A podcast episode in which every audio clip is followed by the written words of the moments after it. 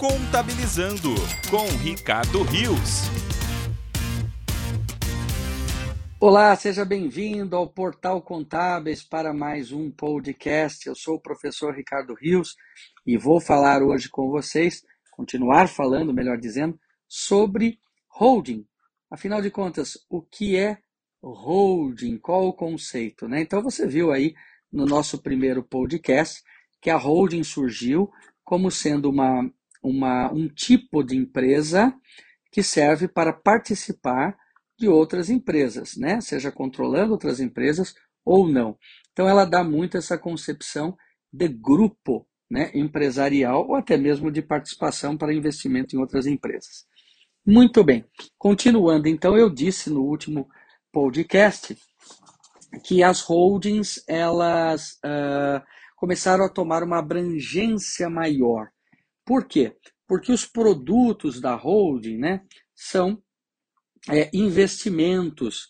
E, e, e, uma holding pode ter como investimento, quer dizer, ou investir em tipos de negócio, como, por exemplo, uma fábrica. A holding pode ser uma fábrica ou ter uma fábrica ela pode prestar serviços também, né? Além de controlar outras empresas, ela pode prestar serviços, ela pode manter atividades rurais, ela pode participar de grupos empresariais, ela pode investir em aplicações financeiras, ela pode viver de comprar e vender ações, né? E assim por diante. Então veja, a, a, a holding ela começou a também a, além de ser, é, bom, servir só para aquele produto, é, só para participar e controlar outras empresas, ele, ele serviu também para, uh, para fazer outras atividades de negócio.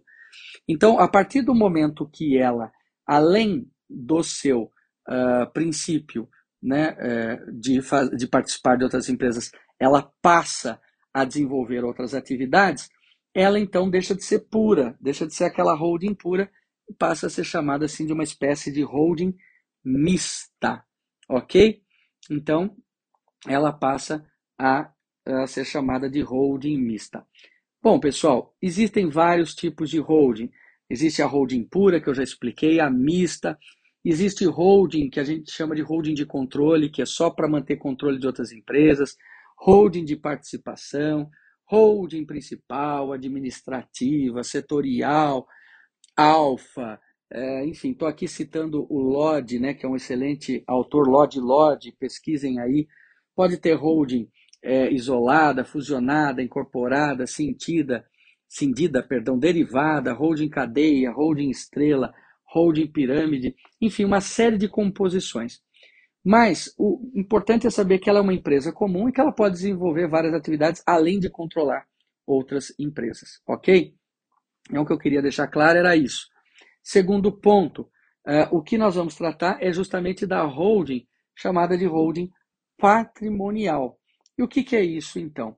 Bom, holding patrimonial é aquela que visa a sucessão. Eu posso ter holding para fazer negócios, para fazer é, transações empresariais, para manter atividades empresariais ou para, para participar de outras empresas, ou então para fazer a minha sucessão. Ou seja, holding patrimonial é aquela onde eu transfiro, né, o patriarca, a matriarca, transfere os seus bens para ela e depois faz a transferência dela para os seus herdeiros dessa maneira promovendo a sua própria sucessão. Então, vejam que vocês, é, o objetivo aqui, é claro, não é esgotar o assunto, vocês têm vários tipos de holding, podem estudar, mas agora, a partir daqui, nós vamos focar na holding patrimonial ou familiar.